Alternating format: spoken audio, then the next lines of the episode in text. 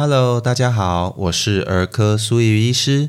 今天的儿科怪兽日记要来谈一个跟之前讲过的婴儿肠绞痛很类似的主题，那就是成长痛。有些爸爸妈妈也许有经验，孩子平时的成长、活动跟食欲都一切正常，但就是偶尔会有那么几天，三更半夜喊着绞痛醒来。带孩子去给医师检查，却也没有发现任何异常，而这样的间歇性疼痛也在数周到数月后就消失无踪了。那这就是成长痛的典型表现。目前医学上对于成长痛的定义其实众说纷纭，没有非常明确的定义来诊断成长痛。所以跟婴儿肠绞痛一样，它并不是疾病。指的就是没有骨骼肌肉相关疾病的孩子所发生的间歇性会自行改善的肢体疼痛。成长痛常见于三到十二岁的儿童，而且痛的部位脚比手常见，双侧会一起痛。比较会描述的孩子就会说，疼痛的部位在脚的深处，大腿、膝窝与小腿都有可能。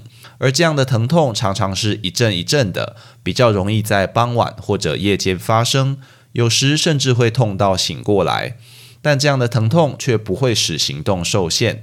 对于热敷、按摩或者止痛药物的反应良好，且会在一段时间后自行消失。所以医学上目前认为，这可能是孩子在成长中会经历的一个过程，也才有了成长痛的名称。根据文献，有一到两成的孩子就会经历成长痛。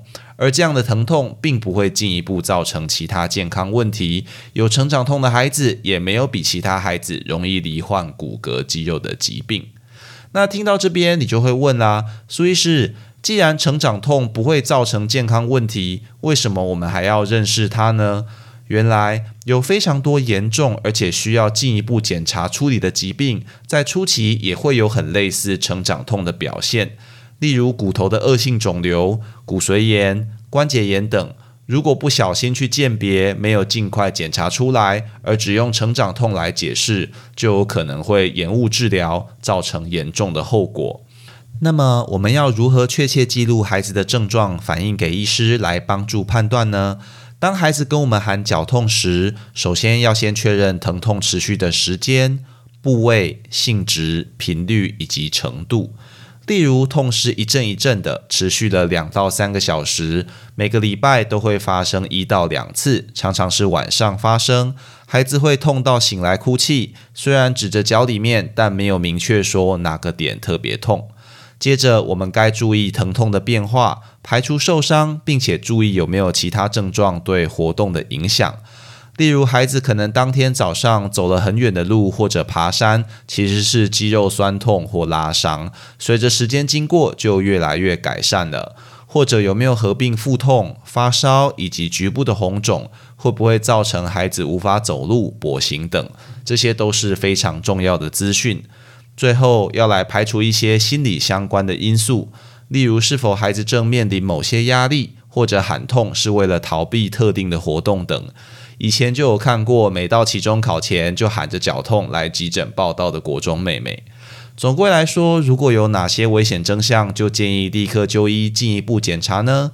首先，伴随着系统性的症状，例如发烧、体重减轻、活力降低，是需要注意的。再来，疼痛如果是单侧持续不间断，而且越来越痛，白天痛，那这也不寻常。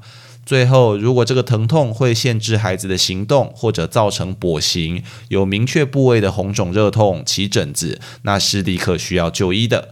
上面这三大类的危险征象都不像成长痛，而且会让医师内心警铃大作，进一步去检查孩子的。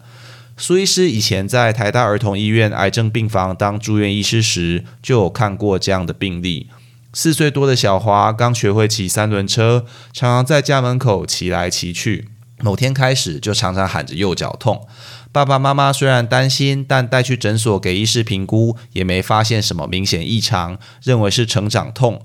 直到有一天，小华跌了一跤，结果右脚居然骨折。去做检查，才发现右脚骨头长了肿瘤，让骨头变得脆弱，才造成了长期的疼痛以及骨折。当然，苏医师会分享这样的可怕案例，并不是鼓吹大家孩子一喊脚痛就要带去医院做一大堆检查，排除所有可能的疾病啦，而是希望各位爸爸妈妈能够在孩子有类似症状时，懂得如何记录、去判断这样的疼痛，并且注意前面提过的危险症状，与医师合作，早期发现患有严重骨骼肌肉疾病的孩子，及时接受治疗，恢复健康喽。以上就是今天的全部内容。如果你喜欢本频道，欢迎按下关注、订阅，并且分享给你周遭的亲朋好友，这样就能收到本频道的最新通知，也让苏医师有动力提供大家更优质的内容喽。也欢迎各位听众到 Apple Podcast 留下你对频道的看法，或寄 email 到频道信箱，提供您宝贵的意见哦。我是苏医医师，我们下次见。